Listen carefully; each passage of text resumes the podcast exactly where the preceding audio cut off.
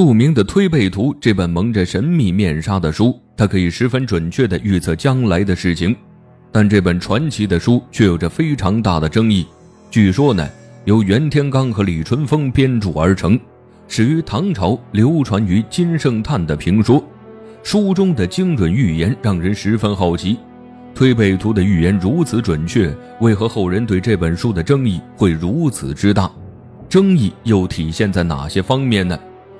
预测未来的书籍，其实啊，最早出现在西方，在我国历史上呢，也有古人写过类似的书籍，比如刘伯温的《烧饼歌》，但这些预言书籍的准确性都不如今天要说的这本《推背图》。这本书呢，是唐朝时期编著的，相传说这本书是天象大师李淳风和面相大师袁天罡两个人一起编著的。此书呢。一共有六十卦，对应着六十幅图，每一卦都预测着未来。但是当时的人很难看懂，可后世的研究学家还是研究出了卦象中代表的含义。就比如书中的第三幅图，图中有一个穿着整齐的女子，但是她的手中拿着一把刀。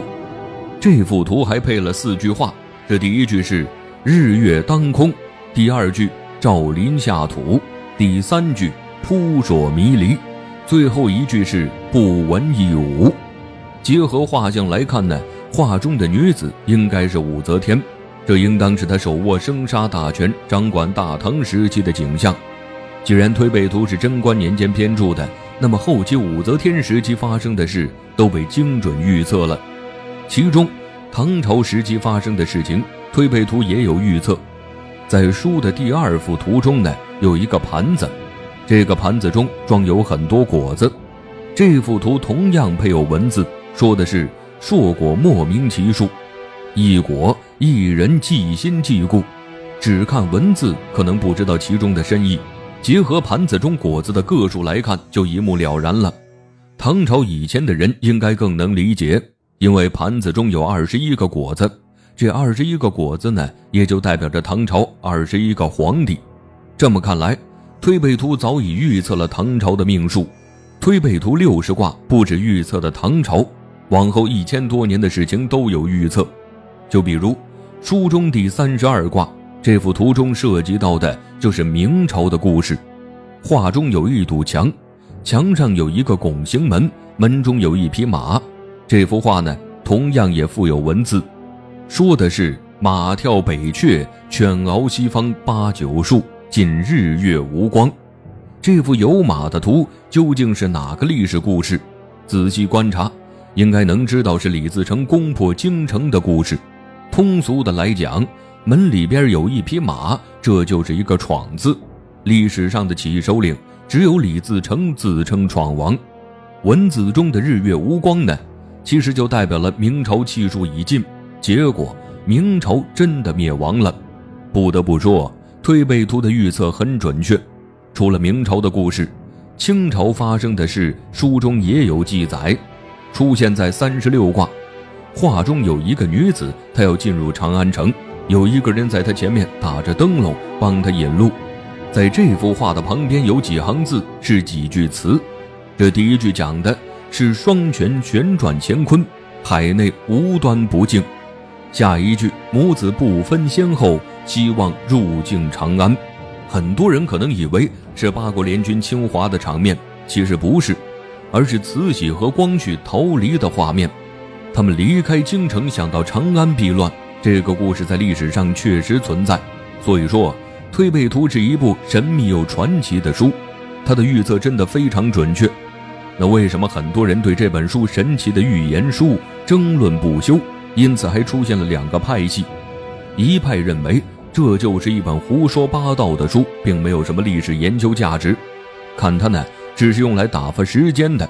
还有一派的人认为，这是一本集易学大智慧的书，里面的每一卦都有着深刻的含义。关于这本书的争议一直延续到现在，争议的内容主要是什么呢？首先就是编著的作者，有人说啊，是武则天时期出现的。推背图是歌颂武则天的一本书，但另一派的人却说，仔细阅读这本书会发现，里面明确的说了有些文字是引自推背图，这也就说明了，在武则天之前，推背图就已经出现了。而袁天罡和李淳风出现的时间呢，就是在武则天之前。也就是说，这本书并不是出现在武则天时期，因此就出现了这么一个争论。那么，推背图第一次出现是在什么时候呢？明确的说，有《推背图》这本书是在宋朝记载的历史中，但是没有指出书的作者是谁。可是记载中说呢，宋朝的人基本都知道《推背图》，说《推背图》的作者是李淳风的人，是一个叫岳珂的文学家。而且他非常确定地说，作者就是李淳风。关于这个岳珂呢，他是著名抗金英雄岳飞的子孙，他说的话具有一定的可信度。所以说，《推背图》的作者极有可能就是李淳风。关于宋史的记载也是有根据的，《推背图》和宋朝历史有什么联系呢？相传在赵匡胤执政期间，他就明令禁止《推背图》的流传。这样说的话。《推背图》在宋朝非常流行，赵匡胤还说这本书已经流传了三百多年，意思就是这本书在唐朝就已经出现了。往前推三百年，也就是袁天罡和李淳风出现的年代。说到这里啊，又出现了一个问题：相传说《推背图》是两个人一起编著的，那后人为什么说这本书是李淳风编著的？这个在《旧唐书》中有详细说明。书中说啊，李淳风一生有几十部作品，他是历史上的影响很大的天文学家，观测天象、预测未来是他的拿手绝活因为这个原因呢，后世很多人认为《推背图》就是李淳风编著的。这么来说也有一定道理。还有一个争论，那就是《推背图》的点评者金圣叹，一方人认为。金圣叹的点评很有说服力，因为他十二岁的时候就已经开始点评过《水浒传》了。他在十岁的时候就已经能通读《论语》《大学》和《中庸》了，什么类型的书籍他都阅读过，就是一个神童。所以啊，他十六岁点评《推背图》是可信的。但有些人就不这么认为了，他们觉得，就算金圣叹是一个神童，但是一个十六岁的孩子。怎么可能写出这样的点评？所以说他的点评不可信。针对这两种争议，专家给出了解释。他们研究金圣叹后呢，指出这个人的确是天才，但他也是个好吹牛的人。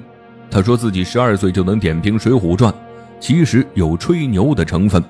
从他点评的文笔来看，里面的点评非常老道的，应该不是一个少年能写出来的。极有可能的是呢。他是十二岁开始点评《水浒传》，而后一直延续了很多年，才完成他的点评。所以说，他点评《推背图》也有可能是十六岁开始点评，而后延续了很多年才完成这本书的点评。